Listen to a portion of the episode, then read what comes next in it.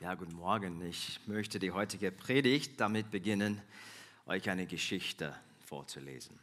Ich verbringe oft viel Zeit, oft viel zu viel Zeit damit, da, darüber nachzudenken, welche Geschichte oder Illustration ich als eine nützliche Einleitung für eine Predigt verwenden könnte. Denn eine kurze Geschichte ist nicht nur eine gute Möglichkeit, die Aufmerksamkeit meiner Zuhörer zu wecken, sondern auch ein guter Weg, um uns auf den Hauptpunkt unseres Predigttextes hinzuweisen. Aber für die heutige Predigt brauche ich mir nicht den Kopf zu, zu äh, zerbrechen, um eine passende Geschichte für die Bibelstelle zu finden, weil die Bibelstelle selbst eine solche Geschichte ist. Eine Geschichte, die Jesus in Form eines Gleichnisses uns in Matthäus Evangelium erzählt.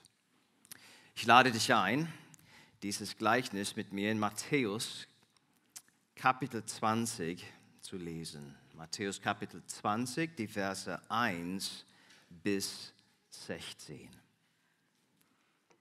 Dies ist das Wort Gottes.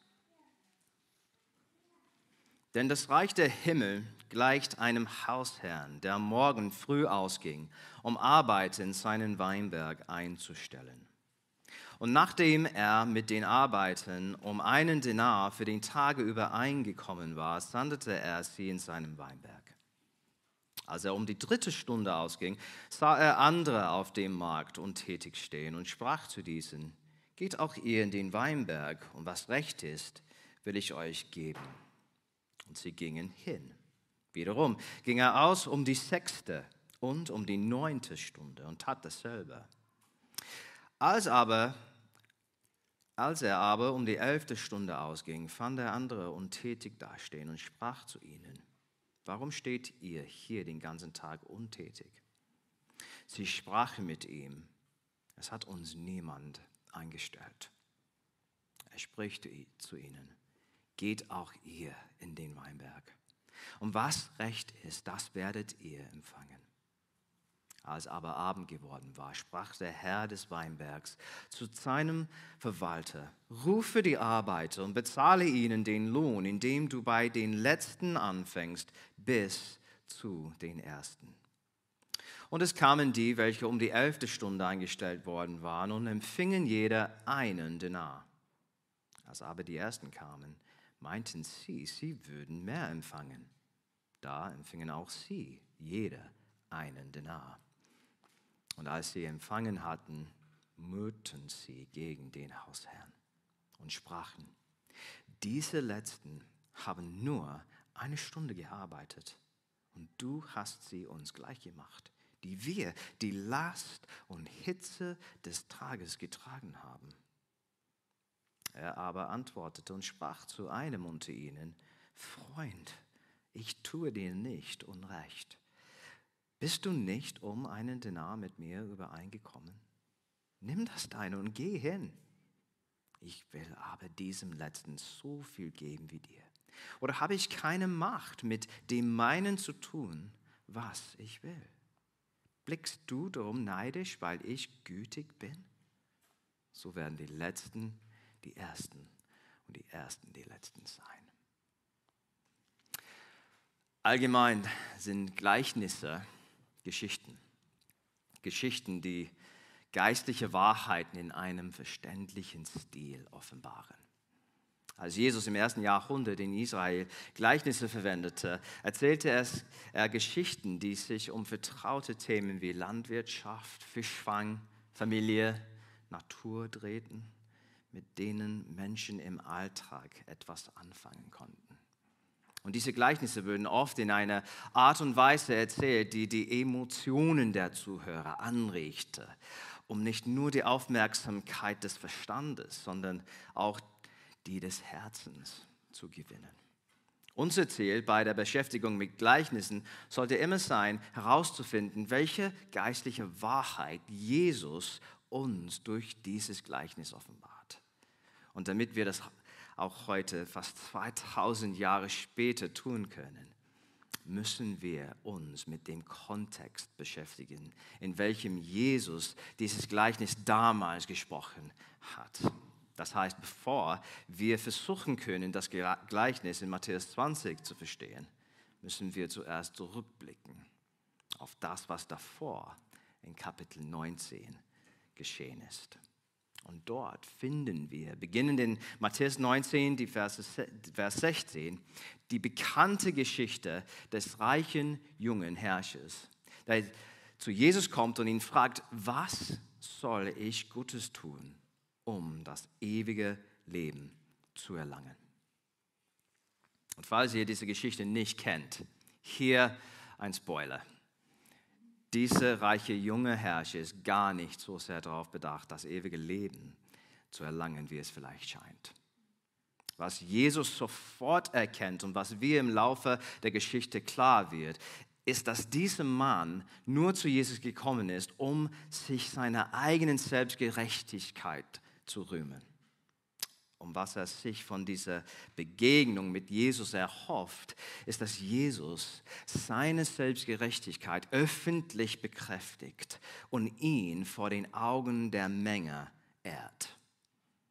Und um diesem Mann dabei zu helfen, die Verderbenheit seines geistlichen Zustands zu erkennen, sagt Jesus im Vers 21 diese Worte zu ihm. Willst du vollkommen sein? So geh hin, verkaufe, was du hast und gib es den Armen. So wirst du einen Schatz in, im Himmel haben und komm, folge mir nach. Im weiteren Verlauf von Matthäus Kapitel 19 finden wir zwei Antworten auf das, was Jesus gerade gesagt hat. Die erste ist die Antwort des reichen jungen Herrschers im Vers 22. Dort lesen wir, er ging betrübt davon, denn er hatte viele Güter. Sein Besitz war ihm eindeutig mehr wert als das, was Jesus ihm anzubieten hatte. Aber es gibt in diesem Abschnitt noch eine zweite Antwort auf das, was Jesus gerade gesagt hat. Und um das kommende Gleichnis zu verstehen, müssen wir diese zweite Antwort des Petrus in Vers 27 besondere Aufmerksamkeit widmen. Denn es ist die Antwort des Petrus auf das, was Jesus gerade gesagt hat über den Schatz in, im Himmel, die den Kontext für das kommende Gleichnis vorgibt. Achte einmal auf diese Antwort von Petrus, Vers 27.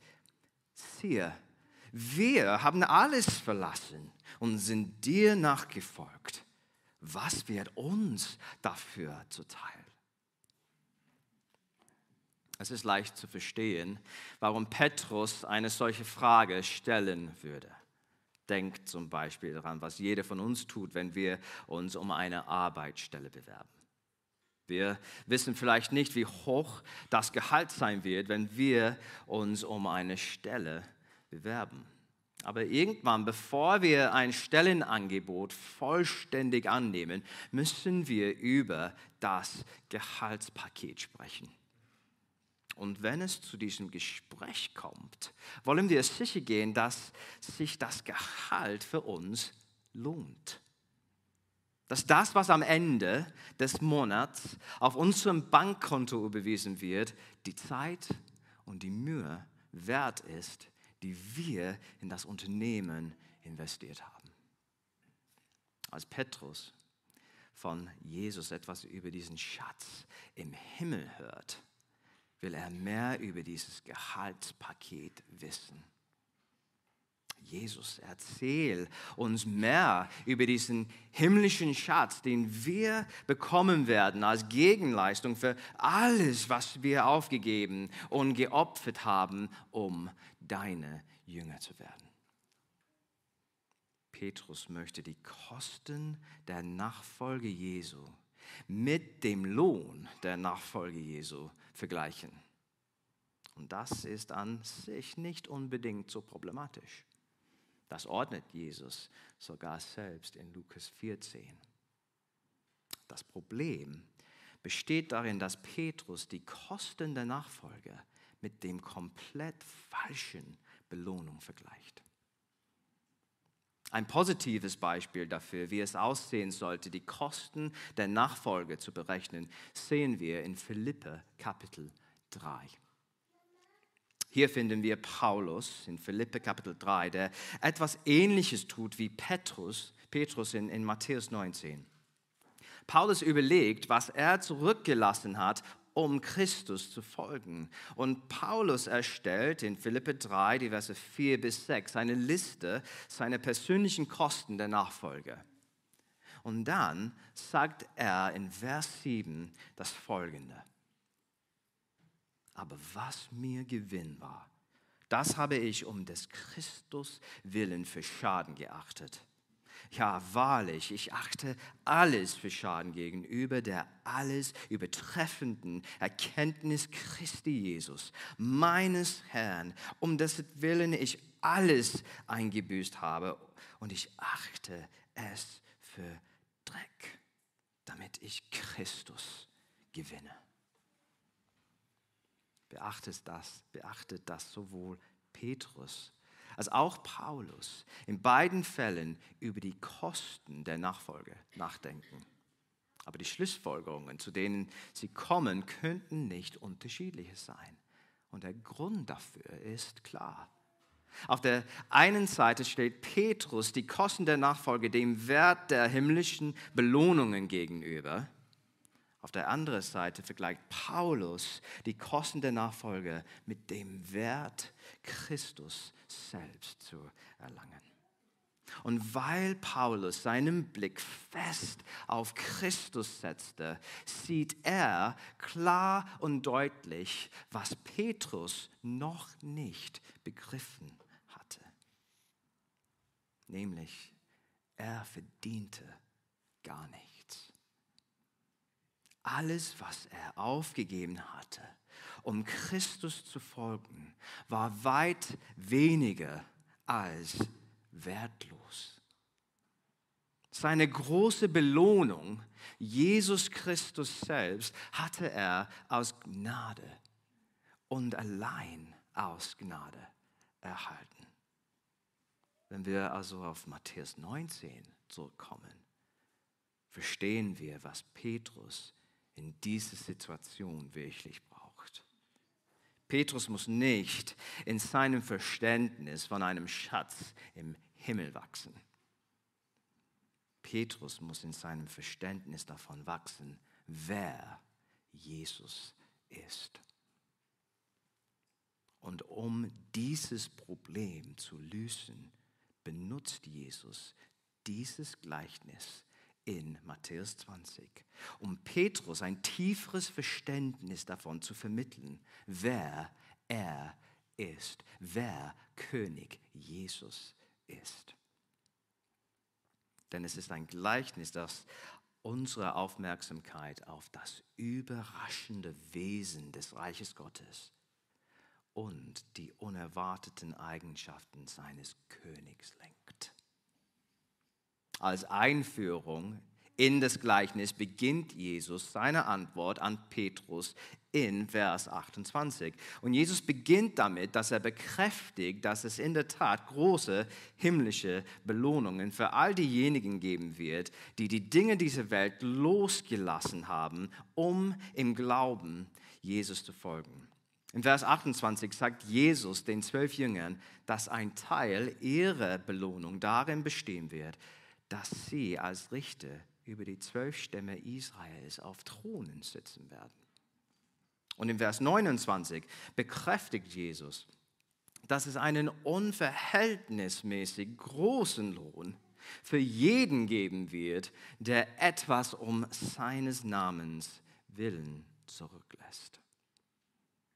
Und diese Schätze im Himmel gibt es natürlich zusätzlich zu dem bereits unvorstellbar gnädigen Geschenk des ewigen Lebens.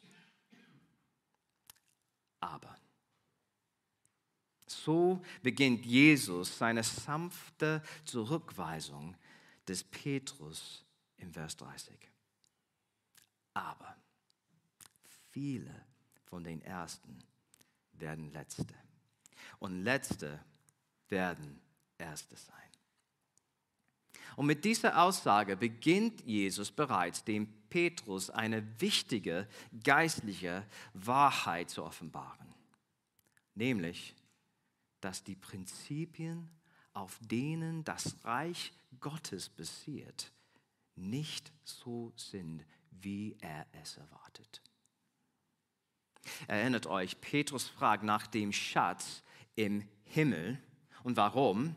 Weil er weiß, dass die Nachfolge Jesu in diesem Leben Opfer und Leiden erfordert. Und Petrus möchte sicher gehen, dass er im Reich Gottes die Belohnung erhält, die er für all seine großen Opfer verdient. Und Jesus antwortet Petrus, ja, ja, Petrus, es wird einen Schatz im Himmel geben, ja, aber, und es ist ein großes Aber. Denn das Reich, das Petrus sich vorstellt, ein Reich, in dem jeder das bekommt, was er verdient, das ist das genaue Gegenteil von dem Reich, das Christus zu errichten und zu regieren gekommen war. Das herrschende Prinzip des Reiches Gottes wäre nicht, dass jeder bekommt, was er verdient. Nein, das herrschende Prinzip des Königs Jesus in seinem Reich wäre das Prinzip der Gnade. Und das ist etwas, was sowohl Petrus als auch die restlichen Jünger noch nicht verstanden hatten. Was Jesus ihnen in Vers 30 offenbart, ist, dass weder er noch sein Reich nach den Prinzipien dieser Welt funktionieren. Und wie wir im weiteren Verlauf des Gleichnisses sehen werden, liegt der Grund dafür im Endeffekt im Charakter des Königs Jesus selbst.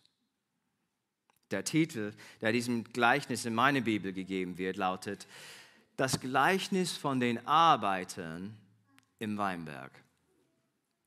Und leider denke ich, dass dieser Titel nicht so hilfreich ist, da er uns von der Hauptaussage des Gleichnisses ablenkt.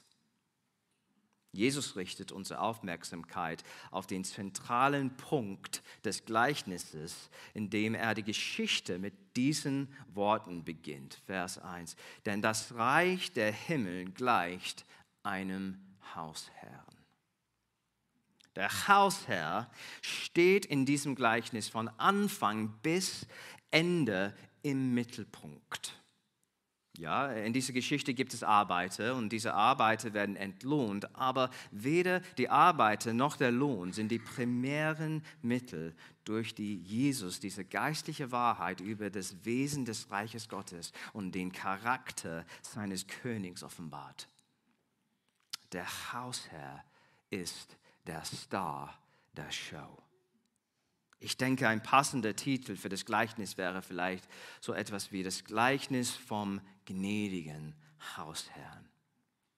In Vers 1 führt Jesus seine Zuhörer in die Geschichte ein, indem er eine vertraute Szene aufbaut für die Ereignisse, die sich gleich entfalten werden. Unser Hausherr, der Hauptdarsteller, geht frühmorgens hinaus, um Tagelöhne für die Arbeit in seinem Weinberg einzustellen. Das ist für uns natürlich etwas völlig Ungewohntes, aber zur Zeit Jesu war es etwas Gängiges.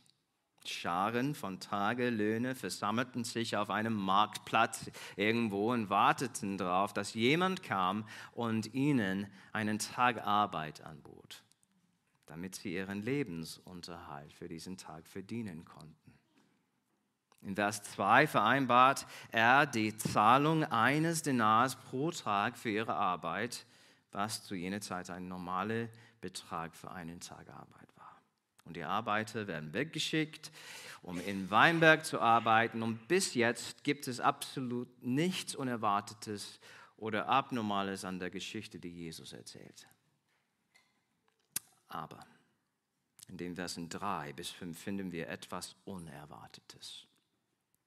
Denn der Hausherr geht in der dritten Stunde hinaus, dann in der sechsten Stunde und dann in der neunten Stunde. Und bei jeder dieser Gelegenheiten findet er Tagelöhne, die keine Arbeit haben, und er stellt sie ein. Und wenn ihr verstehen wollt, was daran so ungewöhnlich und unerwartet ist, lasst mich eine Frage an diejenigen unter euch stellen, die ihr Obst und Gemüse auf dem Markt kaufen. Zu welcher Tagezeit gehst du auf den Markt, um Obst und Gemüse zu kaufen? Gehst du so früh wie möglich hin, wenn das beste Obst und Gemüse noch da ist?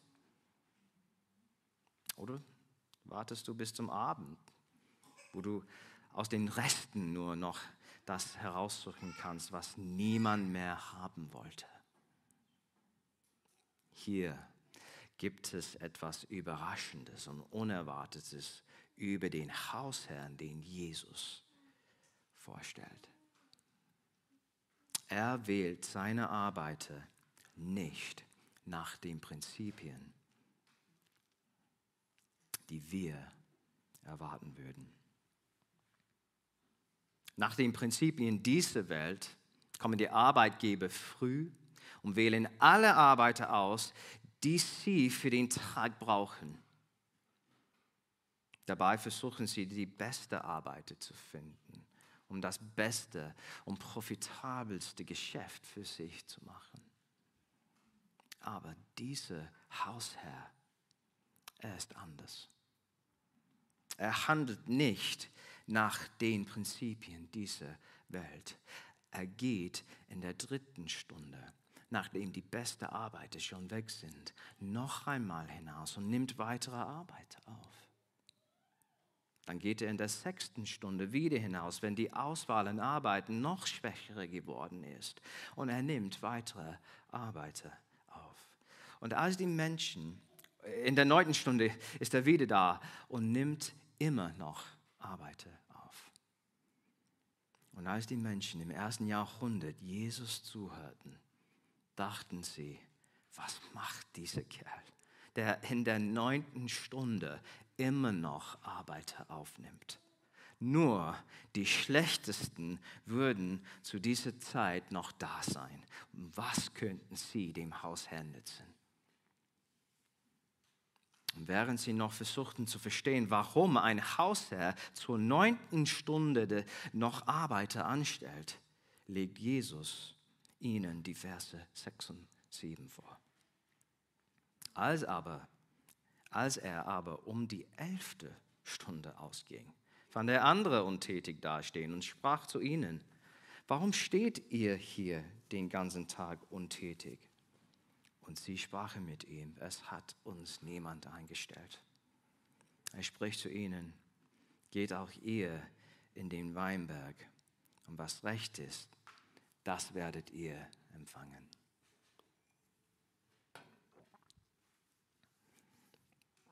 Wir können uns nur vorstellen, dass die restliche Auswahl von Arbeitskräften in der letzten Stunde des Tages eher einem Krankenhauswartezimmer als einem Arbeitsamt glich. Die Schwachen, die Gebrechlichen, die Alten, die Kranken, die mit fehlenden Fingern oder Gliedemaßen, und als der Hausherr diese letzte Gruppe von Arbeitern in Vers 6 fragt, warum steht hier den ganzen Tag untätig, ist ihre Antwort so, wie wir es erwarten würden. Im Wesentlichen antworten sie, weil niemand uns, weil uns niemand will. Nach den Prinzipien dieser Welt waren sie wertlos. Sie konnten niemandem etwas nützen. Also interessierte es niemand, ob sie lebten oder starben. Und die Frage ist, warum steht ihr hier den ganzen Tag untätig? Die Antwort, weil wir die verachteten, bedauernswerten dieser Welt sind. Und wir sind hier, weil niemand uns eingestellt hat. Niemand will Leute wie uns.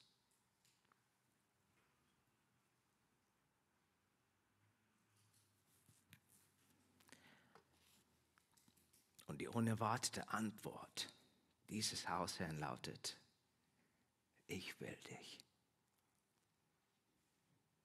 Und sogar jetzt, zu diesen späten Stunde, bin ich gekommen, um euch zu holen. Geht auch ihr in meinem Weinberg.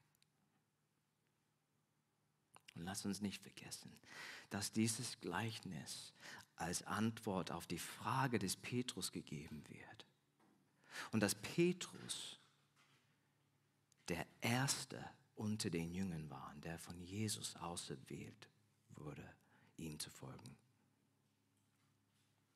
Wenn Petrus sich in eine dieser Arbeitsgruppen aus diesem Gleichnis sehen würde, würde er sich sicherlich in der ersten Gruppe von Arbeiten sehen. Die Besten, die zuerst ausgewählt wurden. Doch was was offenbart dieses Gleichnis dem Petrus? Und was offenbart es eigentlich für jeden von uns?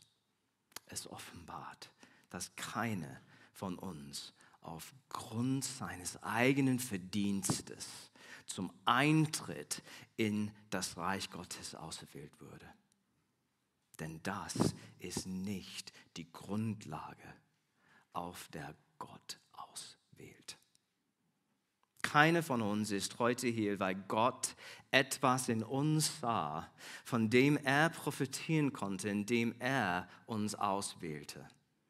Keiner von uns hat mehr oder weniger Recht, als ein anderer ein Kind Gottes genannt zu werden.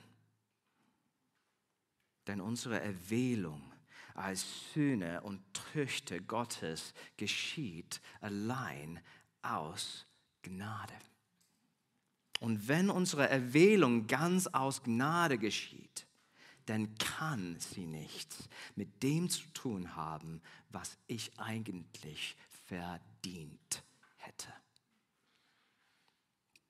Als das Gleichnis in Vers 8 weitergeht, hat Jesus jetzt seine Zuhörer perfekt auf das vorbereitet, was als nächstes in, die, in der Geschichte passieren wird. In Vers 8, am Ende des Arbeitstages werden die Arbeiter versammelt, um bezahlt zu werden. Und der Hausherr bestimmt, dass diejenigen, die als Letzte kamen, zuerst bezahlt werden sollten.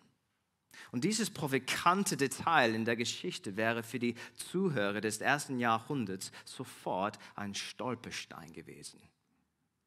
Diejenigen, die zuletzt kamen, haben noch nicht einmal eine ganze Stunde gearbeitet. Dennoch werden sie als Erste bezahlt und auf den Weg geschickt, während diejenigen, die den ganzen Tag hart gearbeitet haben, noch länger auf ihren Lohn warten müssen.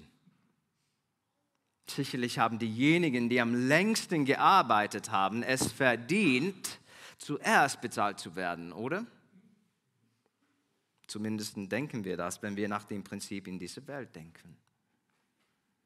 Aber was will uns Jesus mit jedem Detail dieser Geschichte zeigen und lehren? Sein Reich funktioniert nicht nach dem Prinzip in dieser Welt. Und wenn die Zuhörer des ersten Jahrhunderts schon ein Problem mit der Reihenfolge der Bezahlung hatten, dann stellt ihr euch einmal ihre glühende Wut vor, als sie in den Versen 9 und 10 hören, wie viel jeder der Arbeiter bezahlt bekam. Denn unabhängig davon, wie lange jeder der Arbeiter gearbeitet hat, zahlt der Hausherr jeden einzelnen der Arbeiter einen Denar, den Betrag, der einem vollen Arbeitstag entspricht. Und in den Versen 11 und 12 sehen wir, wie diejenigen, die den ganzen Tag gearbeitet hatten, anfingen, sich über den Hausherrn zu beschweren. Und dieser emotionsgeladene Gleichnis soll uns in die Geschichte hineinziehen.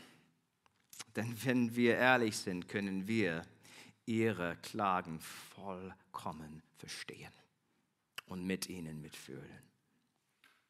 Wenn du zum Beispiel den ganzen Monat gearbeitet hättest und dein Arbeitgeber am letzten Tag des Monats einen neuen Kollegen eingestellt hätte. Wie würdest du dich fühlen, wenn dieser neue Kollege seinen Gehaltscheck eröffnet und sagte, wow, ich habe nur einen Tag gearbeitet, aber der Chef hat mich für den ganzen Monat bezahlt. Würdest du dich freuen und mit deinem neuen Kollegen feiern? Oder würdest du dich aufregen und dich über die unverdiente Entlohnung beschweren? Ich weiß genau, leider, was ich in diesem Fall tun würde. Ich würde mich beschweren, weil ich immer noch viel zu sehr nach den Prinzipien dieser Welt denke. Ich bin immer noch viel zu sehr wie Petrus und nicht einmal annähernd so wie unser gnädiger König Jesus, wie ich sein sollte. Und es ist König Jesus und sein gnädiger Charakter, der uns in den letzten Versen des Gleichnisses durch die Reaktion des Hausherrn offenbart wird. Petrus dachte, ich muss mehr über den Schatz im Himmel wissen. Aber Jesus wusste, dass er eigentlich mehr über den König im Himmel wissen musste. Als Petrus sich darauf zu konzentrieren, beginnt, was er durch die Nachfolge Jesu gewinnen wird, lenkt Jesus seine Aufmerksamkeit wieder drauf, wen er gewinnen wird. Und besonders in Zeiten, in denen wir über die Kosten der Nachfolge Christi nachdenken in denen wir vielleicht als Folge der treuen Nachfolge Jesu leiden müssen oder Dinge dieser Welt zurücklassen müssen. In solchen Zeiten darf unser Trost und unsere Hoffnung niemals darin liegen, was wir irgendwann in der Zukunft gewinnen werden unser ganzer Trost und unsere ganze Hoffnung liegt darin, wen wir durch unseren Glauben an Christus bereits gewonnen haben. Und damit wir den Wert dessen, wen wir in Christus, Jesu Christi gewonnen haben, besser verstehen zeigt der Höhepunkt dieses Gleichnisses drei herrliche Eigenschaften des Himmelskönigs auf, die uns helfen zu sehen, wer Jesus ist und was wir von ihm als Bürger seines Reiches erwarten können. In den Versen 13 bis 15 werden drei Gründe genannt, warum jeder von uns die Kosten der Nachfolge auf sich nehmen sollte, alles, was diese Welt uns zu bieten hat, loslassen sollte und im Glauben kommen sollte, um König Jesus zu folgen und ihn anzubeten. Der erste Punkt. Er tut niemanden Unrecht und nutzt niemanden aus. Zweitens, er ist immer treu und hält sein Wort.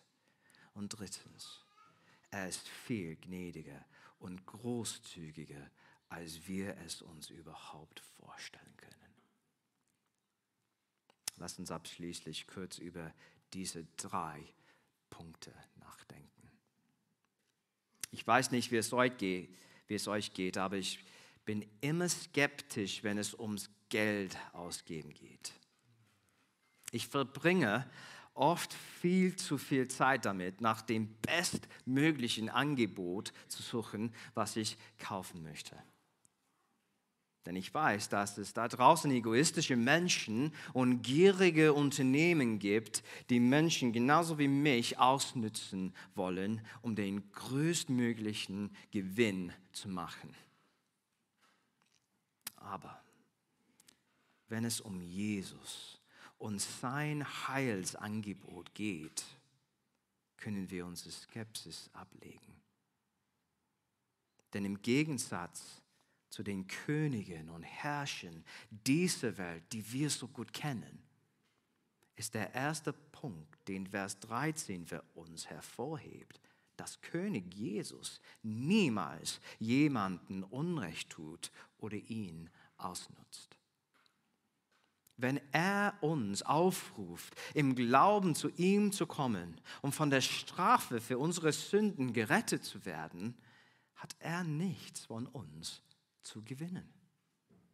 Im Gegensatz dazu sind wir es, die von seinem gnädigen Aufruf zur Umkehr und zum Glauben alles gewinnen können.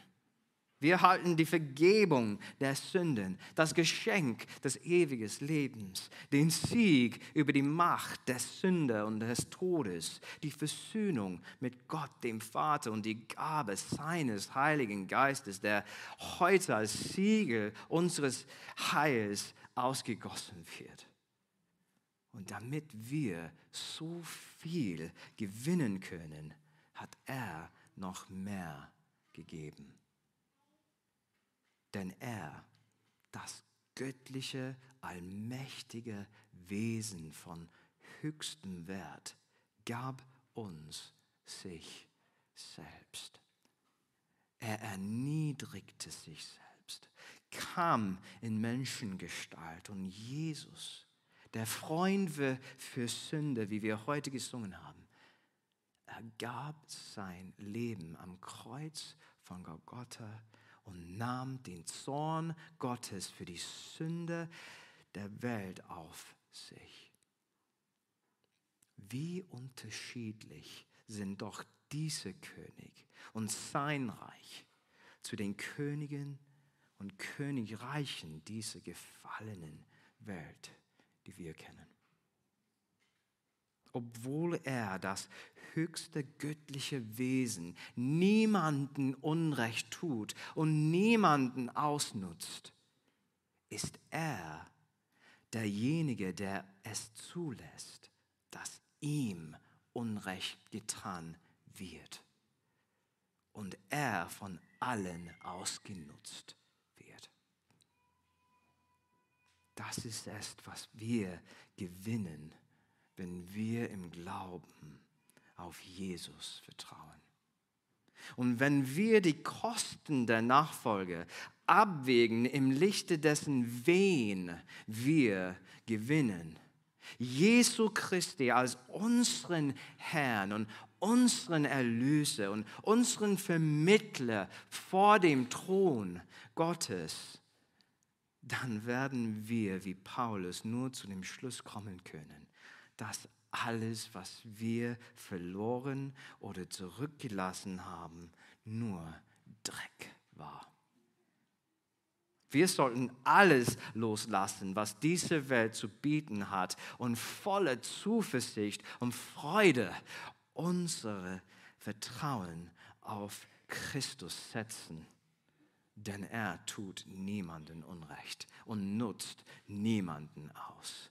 Das ist unser erster Grund. Und der zweite Grund, alles loszulassen und im Glauben zu König Jesus zu kommen, ist, dass er immer treu ist und sein Wort hält. Als die Arbeiter begannen, sich über den Hausherrn zu beschweren, antwortet er ihnen in den Versen 13 und 14, Bist du nicht um einen Denar mit mir übereingekommen? Nimm das deine und geh hin.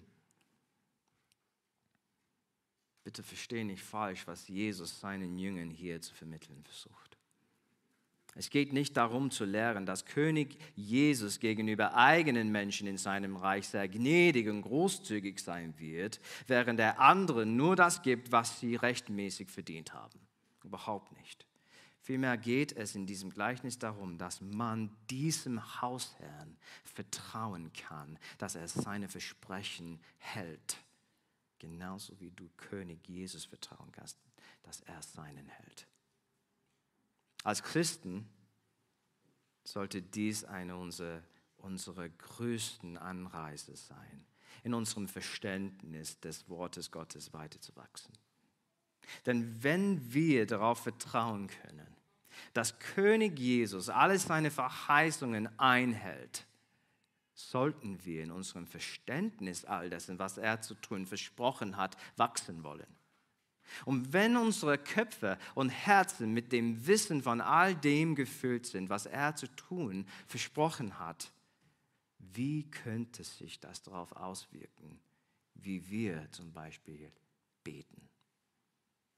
Denn wenn wir wissen, was er versprochen hat, und wenn wir wissen, dass er treu sein wird, alles zu tun, was er versprochen hat, wie könnte sich unser Gebetsleben dann verändern, wenn wir seine Verheißungen als Grundlage für uns, alle unsere Bitten im Gebet machen würden? Welche Freude könnten wir in, die, in der Zuversicht haben, dass er alle unsere Gebete erhören wird. Und wenn du heute hier bist und noch nicht zum Vertrauen auf König Jesus gekommen bist, gibt es einen klaren und doppelten Anreiz auch für dich, schnell auf diese Wahrheit zu reagieren, dass Jesus sein Wort hält. Denn einerseits verheißt uns sein Wort in Römer 6, 23 zum Beispiel, dass die Gnadengabe Gottes das ewige Leben in Christus Jesus, unserem Herrn, ist. Wie schön. Und Jesus hat versprochen, niemanden abzuweisen, der im Glauben zu ihm kommt, um diese Gnadengabe zu empfangen. Aber Derselbe Vers in Römer 6,23 verspricht uns auch, dass der Lohn der Sünde der Tod ist. Und weiter in Hebräer 9, 27 verspricht uns das Wort Gottes, dass es den Menschen bestimmt ist, einmal zu sterben, danach aber das Gericht. Er hält sein Wort.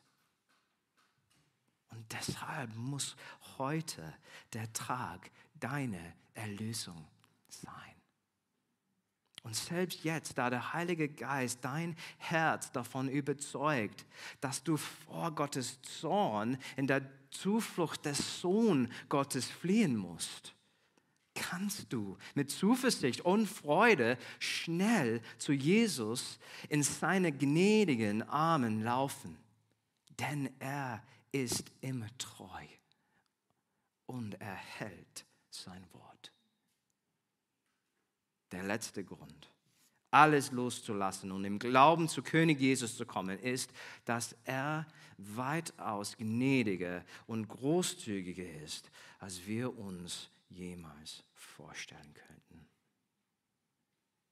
Und wir sehen die Merkmale seiner Gnade und Großzügigkeit in der Bezahlung, die, er der, Haus, die der Hausherr jedem seiner Arbeiter am Ende des Tages zukommen lässt.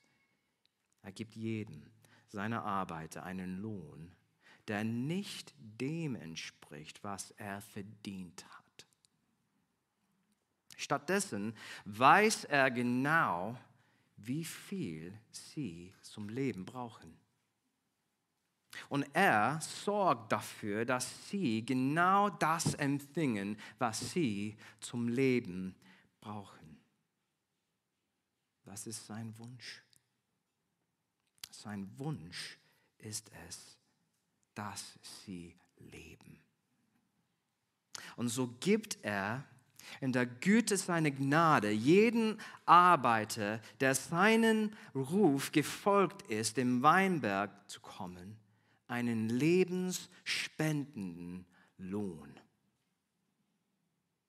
Und es ist die unerwartete Gnade und Großzügigkeit des Hausherrn, die jeden, jedem Einzelnen von uns heute den herrlichen Charakter des Königs Jesus offenbart. Denn in unserem gefallenen Zustand, als gebrochene Sünde, können wir weder auf unsere eigene Kraft noch auf unsere eigenen Fähigkeiten zum Leben vertrauen oder hoffen. Keine Chance. Ohne seine Gnade haben wir keinerlei Hoffnung. Aber die gute Nachricht des Evangeliums für Ungläubige als auch Gläubige ist, dass Jesus Christus will, dass wir heute leben. Dass wir heute leben. Und damit wir leben können, ist er in seiner Güte bereit, uns mit all der Gnade zu versorgen, die wir zum Leben brauchen. Wenn du so heute weißt, dass du tot bist in deinen Übertretungen und Sünden, dann ist heute der Tag, diesen Ruf des Evangeliums zu hören, um im Glauben zu Christus zu kommen, damit du leben kannst. Und wir, die heute hier sind und Christen sind, wir sollten nicht vergessen, dass auch wir jeden Tag aus Gnade leben.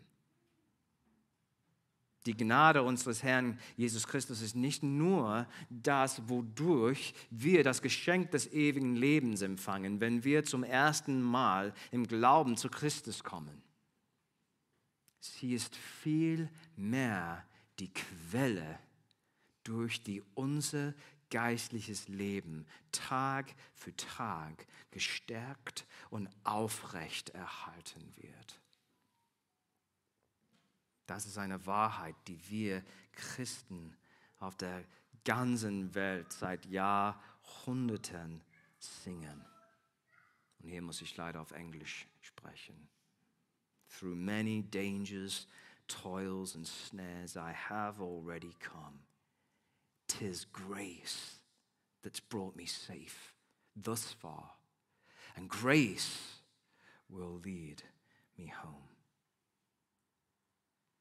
Wir sind jeden Tag auf die Gnade unseres Herrn Jesus Christus angewiesen. Doch, wie bei Petrus im heutigen Predigtext, kann es leicht passieren, dass auch unser Blick davon abschweift, jeden Tag aufs Neue auf Jesus zu schauen, um die Gnade zu empfangen, die wir zum Leben brauchen obwohl wir einmal in unserem Leben den höchsten Wert und die Würde Jesu Christi gesehen haben, wie leicht lassen wir es zu, dass unser Blick wieder auf geringere Dinge gerichtet wird. So einer der einfachsten und praktischen Wege, dieses Gleichnis in unserem Leben anzuwenden, könnte sein, dass wir uns zu Beginn und und am Ende von jedem Tag einen Moment Zeit nehmen, um über das Gleichnis nachzusinnen. Denn zu Beginn jeden neuen Tages tun wir gut daran, uns zu erinnern, dass auch wir, wie die Arbeit im Gleichnis im Markt, völlig von der Güte und Gnade des Königs abhängig sind. Denn ohne seine Fürsorge können wir nicht leben.